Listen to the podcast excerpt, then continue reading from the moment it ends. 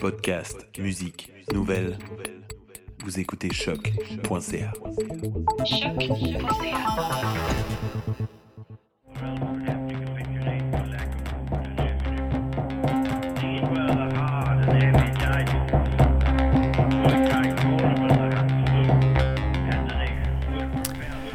Et on retrouve maintenant en studio nos deux premières invités du jour, Nicole Arbonnier et Geneviève Dussault, qui travaillent ensemble depuis 2011 au développement d'une nouvelle approche euh, de l'analyse du mouvement qu'elles appellent l'observation et analyse du mouvement, ou simplement OAM. C'est le, le terme qu'on va utiliser aujourd'hui. Et donc, bienvenue avec nous à REC aujourd'hui. Avant de rentrer peut-être concrètement dans l'OAM et pour mettre euh, en contexte les auditeurs euh, qui sont peut-être moins familiers avec les recherches en art vivant, euh, pourquoi est-ce qu'on s'intéresse à l'analyse du mouvement? Est-ce que c'est quelque chose euh, qui... euh, est-ce qu'une bonne technique finalement d'analyse du mouvement peut permettre de mieux enseigner la danse euh, ou permettre par exemple à un athlète de mieux performer? L'analyse du mouvement, même si elle n'est pas réalisée de manière délibérée tout le temps, on la retrouve partout, dans Mhm. toutes les sphères de la danse. Donc bien sûr, comme vous avez dit, la formation, l'interprétation, la création, mais aussi l'analyse esthétique, en histoire, et, et puis de manière plus récente, la sensibilisation du spectateur euh, à la réception de l'œuvre chorégraphique dans tout ce qui est médiation culturelle. Par exemple, il se développe en ce moment l'audio-description. Hmm. Et du coup, ça peut alimenter euh, dans l'audio-description d'un spectacle de danse pour des aveugles, par exemple. Et puis, je vais citer une, une chercheuse en esthétique, euh, Laurence Loup, qui est bien connue des danseurs, qui dit même que euh, les méthodes euh, d'analyse du mouvement sont plus indispensables encore à l'étude de l'art de la danse que la linguistique ne l'est aux études littéraires. Donc elle mettait vraiment euh, cette étude très très haut là, en disant que c'était vraiment, en fait, c'est fondamental. Ben, surtout, l'analyse du mouvement, elle permet de mettre des mots, mettre Ouais. des mots sur des phénomènes parce que on, on a peu de mots, on a, peu, on a peu investi le corps, le vécu du corps, puis on se rend compte que notre vocabulaire pour parler du mouvement, il est pauvre finalement. Donc, l'analyse du mouvement permet de mettre des mots et puis permettre des, mettre des mots aussi sur des ressentis parce que dans l'analyse du mouvement, il y a vraiment, moi j'aime bien dire qu'un mouvement vers l'autre est un mouvement vers soi. Mhm. C'est-à-dire qu'il se développe une forme d'altérité et ces mots-là résonnent. résonnent. Puis on dit que finalement, les mots, ils ouvrent des portes de conscience, finalement. Puis ces portes de conscience-là, ils vont continuer à nous travailler nous-mêmes. Donc finalement, c'est un chemin qu'on fait ensemble entre la, la chose qu'on observe, la personne qu'on observe, le mouvement qu'on observe et ce que ce mouvement-là nous fait ressentir. Donc euh, il y a quelque chose d'assez intéressant à ce niveau-là, puis qui est très transversal. Et puis, ben, il y a tout l'aspect de comprendre aussi le mouvement de l'autre, qui fait qu'on lui donne des clés, on comprend ce qui se passe, on peut lui donner des clés, ça peut ouvrir des possibles, des mouvements, et puis ça lui permet de jouer. La personne, ça lui permet de jouer avec les composantes du mouvement, justement, comme l'a dit Geneviève, qu'on peut nommer. Et quand on nomme, eh ben, ça existe. Et quand ça existe, on peut jouer avec.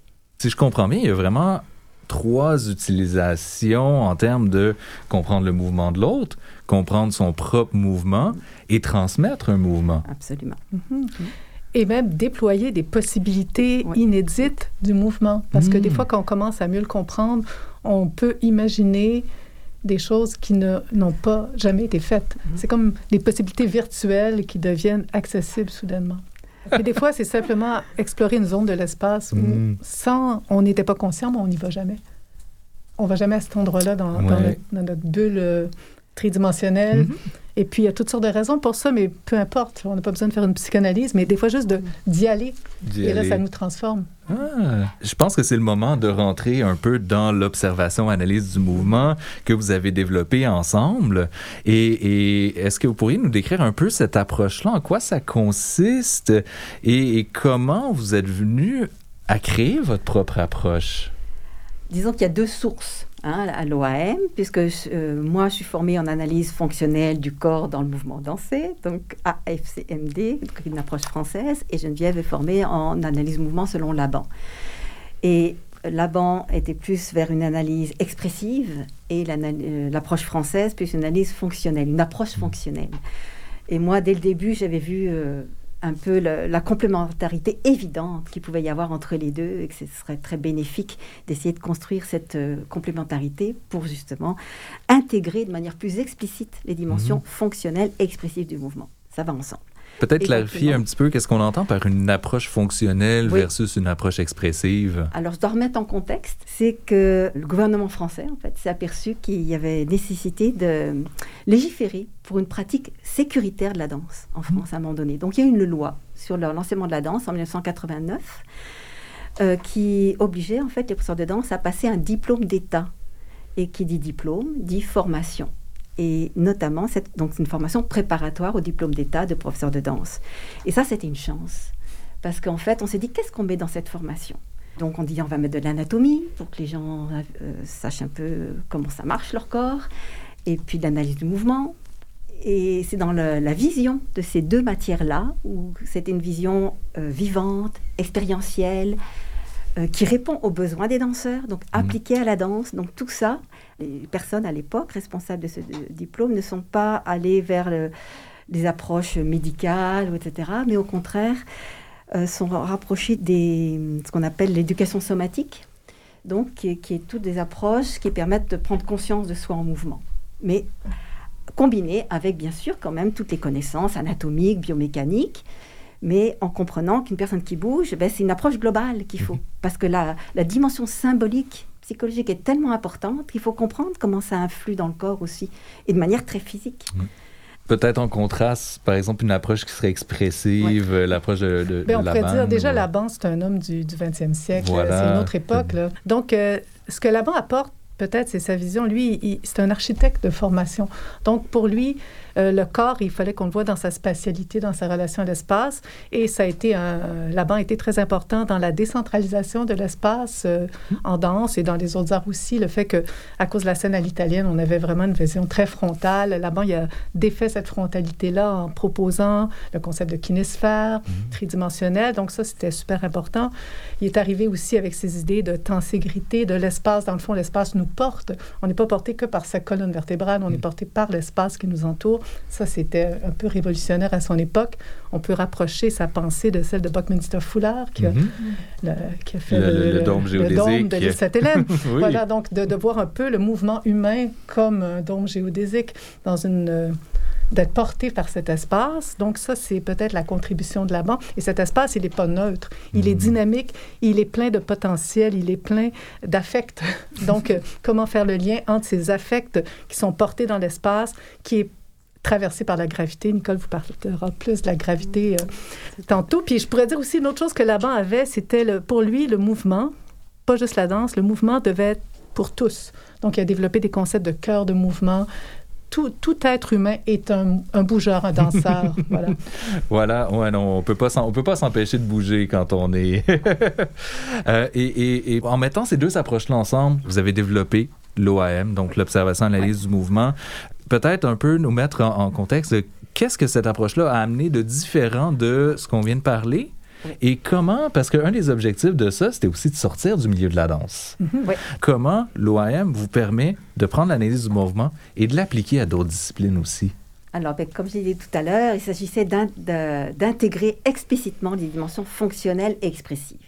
Et donc, a priori, ça peut s'appliquer à n'importe quel euh, type de mouvement. Peut-être que je peux rajouter également aussi, c'est que en plus de la partie euh, analyse, du mouvement compréhension, construire du sens, mhm. c'est vraiment l'activité de construire du sens, mais mhm. justement, ce qu'on a fait aussi, c'est de rendre explicites les activités d'observation. On pense que c'est évident d'observer. Et nous, on a dans notre recherche, on a euh, essayé de, de nommer, d'identifier quelles activités c'est, c'est-à-dire qu'on passe de la, de la perception, qui est fondamentalement subjective, et puis on assume cette subjectivité-là, mais après il s'agit de la mettre en mots, donc de, du champ de la perception, on passe au champ de la représentation, qui est identifier, décrire, euh, etc. Donc c'est là où on trouve mhm. les mots. Et puis, et l'activité que je pense qu'on amène vraiment avec l'OAM, c'est construire du sens. Donc tout le champ du sens, parce qu'en fait, en mettant en lien tous les différents observables, qu'on arrive à nommer, à identifier, et il s'agit de, les articuler entre eux, mmh. et on construit du sens avec tout ça. Donc je pense que c'est un petit peu la spécificité de l'OAM. Euh, Puis je dirais que le, mot-clé pour la construction de sens, c'est la cohérence interne. À un moment donné, on va arriver à comprendre euh, le bouger de quelqu'un parce qu'on va relier les différents observables et que ça va construire un sens parce que ça va être cohérent. Et ce sens-là, c'est pas un sens immanent à découvrir. On ne découvre pas la réalité profonde. C'est vraiment, c'est une activité créative. On, on, on assume cette créativité-là, mais en respect d'une cohérence et dans, et dans un état aussi d'empathie où on résonne aussi avec ce qu'on observe. Donc, euh, Beaucoup de gens pensent que l'analyste arrive puis dit une vérité absolue sur le. Non, non, c'est pas ça du tout. On essaie de comprendre, d'expliquer, mais avec sensibilité, puis en respectant la cohérence interne de cette personne. C'est vraiment fascinant. En discutant un peu avant l'émission, on, parlait aussi de gestion gravitaire et comment, comment l'OAM s'intéresse particulièrement à cette question de la gestion gravitaire. Et c'est une chose qu'on pense pas dans la vie de tous les jours. Donc, on a un corps qui se tient droit, on avance dans l'espace. Quels seraient les différents types de, de relations gravitaires qu'on pourrait avoir et que, que vous avez identifiés dans vos recherches? Alors, en fait, ça part d'une hypothèse, hein, l'hypothèse du Godard, mm -hmm. euh, donc mon professeur en année de mouvement, qui est un chercheur, un théoricien du mouvement en France, et qui faisait l'hypothèse, c'est ça, qu'il y aurait deux tendances euh, une tendance qu'on pourrait qualifier de proprioceptive, c'est-à-dire que les gens qui seraient cette tendance, ben, ils se fient plus aux informations sensorielles de leur corps propre, par exemple très concrètement l'appui des pieds au sol, la pression des appuis. Mmh. Et donc c'est leur référence. Et puis par exemple dans une réaction réflexe de déséquilibre, qu'est-ce qu'ils feraient ces gens-là? Ben, Ils plieraient les genoux. Mmh. Hein, parce que leur référence, c'est le sol. Donc on parle de dynamique ascendante et d'un terrain fonctionnel, ce serait le terme terre, métaphoriquement terre alors que l'autre tendance, extéroceptive, donc qui, elle qui se relie plus avec la, la vision, à l'espace. Son référence, c'est l'espace. Mmh. Et donc, sa réaction au déséquilibre, ça serait peut-être plus m'accrocher avec les bras dans l'espace. Euh, et donc, on parle d'une dynamique descendante et métaphoriquement d'un terrain fonctionnel ciel. Voilà, donc ce reste une hypothèse. On a essayé de l'étudier. Et ce qu'on a étudié dans nos recherches, c'est qu'on a pu quand même euh, voir des indices observables qui nous permettait d'identifier des tendances, plus ou moins. Donc avec le regard, avec le mouvement des bras, avec le démarrage de la marche, on voit si c'est un déséquilibre par le haut du corps ou si c'est vraiment une attaque par le pied. Donc des indices comme ça qui nous paraissaient assez solides pour, euh, pour pouvoir identifier. Euh, voilà, les... Et puis on, on se construit ouais. par notre relation à la gravité. Mm -hmm. Des fois, on l'oublie. ça nous construit complètement. Oui. Et puis sur le plan pédagogique, euh, par exemple, quelqu'un qui, qui, est plus proprioceptif, si on lui dit imagine un fil qui tire ta tête, ça marche pas. La personne va devenir juste plus tendue. Donc, euh, moi, je l'expérimentais oui. avec ma fille qui est violoniste. J'essayais de, de, la faire tenir droite. Imagine un fil. C'était terrible. Et puis, le jour où j'ai dit pousse dans tes pieds, elle s'est redressée. Ah. Donc, c'était juste, c'est la, c'est l'imaginaire et, et, travailler différemment. L'imaginaire du fil, c'est pas bon pour tout le monde. Mmh. L'imaginaire de pousser, c'est, c'est, on est chacun unique dans notre construction gravitaire et ça, de savoir ça, ben, ça permet d'avoir une plus grande finesse, plus grande écoute de ces différences-là quand on travaille avec euh, des humains. Mmh. Ouais. Je pourrais compléter en disant que c'est vraiment notre rapport au monde. Ça va assez loin, ça peut aller assez ouais. loin cette histoire. C'est un rapport au monde et qui peut aller au niveau psychologique, au niveau du vocabulaire qu'on utilise, au niveau de mon filtre perceptif, comment je vois les autres. Donc c'est intéressant d'en être conscient. Hyper intéressant, puis je pense que ça va donner des idées d'exercices à faire à la maison pour déterminer si on est terre ou ciel. Merci beaucoup Nicolas Bonnier et Geneviève Dussault euh, d'avoir pris part à l'entrevue aujourd'hui. On vous retrouve en deuxième partie d'émission pour la table ronde. Et pour ceux et celles qui voudraient en apprendre un peu plus sur l'OAM, euh, on va mettre en ligne sur le site de l'émission rec.exaram.ca les liens vers votre travail. Donc, ce sera disponible pour tout le monde à la maison. Merci beaucoup.